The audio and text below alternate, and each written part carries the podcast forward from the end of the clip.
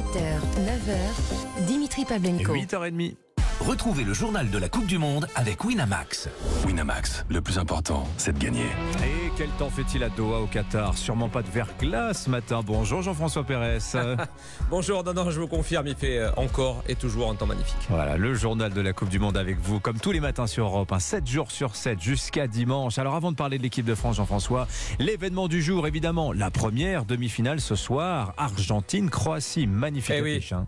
Ah oui, avec deux joueurs d'exception en tête d'affiche, on a parlé dans le journal de, de 8 heures. Lionel Messi, côté argentin, 35 ans, 7 fois ballon d'or. C'est sa dernière Coupe du Monde, il ne l'a jamais remportée. Et puis Luka Modric, côté croate, 37 ans, ballon d'or en 2018, fantastique depuis le début de la compétition. Un grand match donc devant 90 000 spectateurs et une grande consultante pour en parler, la capitaine de l'équipe de France, Wendy Renard, passionnée au micro de Jacques Vendroux par ce duel au sommet Messi-Modric. Déjà deux excellents joueurs.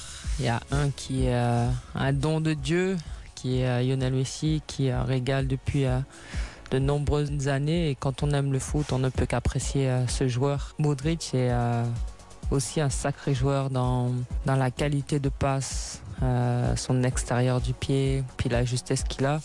Puis c'est un vrai leader. Il y a différents types de leaders et les deux, ce sont des leaders vraiment techniques de jeu où tout euh, pratiquement passe par eux. Donc je pense qu'on va avoir un beau match en tout cas. Comment vous le voyez ce match en fait? Ben, je pense que la Croatie, ils vont essayer de tenir le même plan de jeu qu'ils ont eu euh, auparavant.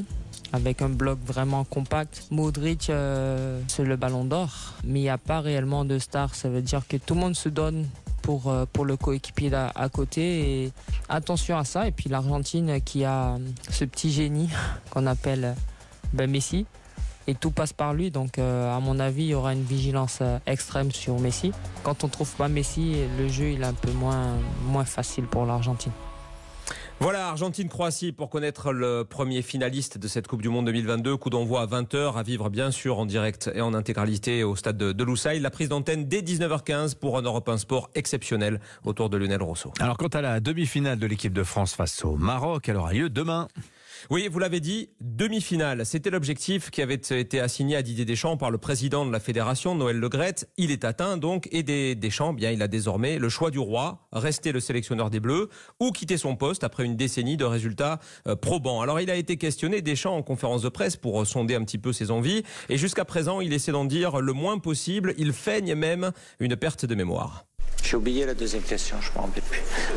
Ben, j'ai la main alors, je déciderai chaque chose en son temps. euh, écoutez, c'est très bien d'atteindre les objectifs fixés par son président. C'est toujours une, une très bonne chose. Au moins il est content. Je veux savourer ce qu'on vient de faire et d'être de nouveau euh, quatre ans après dans le dernier carré en pensant à mercredi.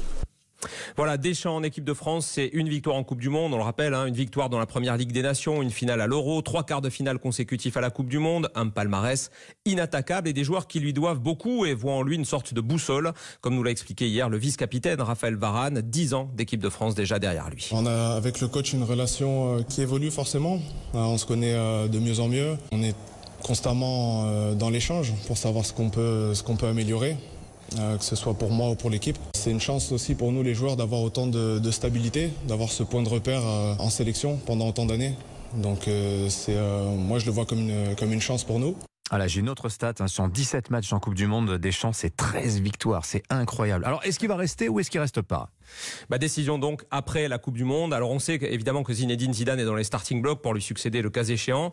En attendant donc ce France-Maroc demain 20h à Al Bayt, le stade dans le désert. Les supporters des Bleus qui vont avoir du mal à se faire entendre. On attend plus de 50 000 supporters marocains. 50 000. Les, ouais, ouais, 50 000 absolument. Les expatriés ici au Qatar, euh, ceux du monde entier, ceux qui arrivent aussi, qui vont recevoir des billets. Il y en a 5 000 qui seront donnés euh, dans Doha cet après-midi. 30 avions spécialement affrétés qui vont décoller du Maroc. Bref, les Bleus vont jouer l'un des matchs les plus importants de leur histoire à 11 contre 12 et 11 contre 12 et on a euh, déjà hâte d'y être. Vous avez bien dit, ils donnent des billets dans la rue Oui, pour 5 les 000. demi-finales de Coupe du Monde. Non mais vous vous rendez Pour les compte Marocains, il faut présenter son passeport. Oh là là là là là là. Décidément, s'ils gagnent dans cette ambiance, les Bleus, ça va être quelque chose. hein. Merci beaucoup. Jean-François Pérez. Bonne journée à ce soir donc avec Jacques Vendroux et Cyril de la Morinerie pour Argentine, Croatie. Merci.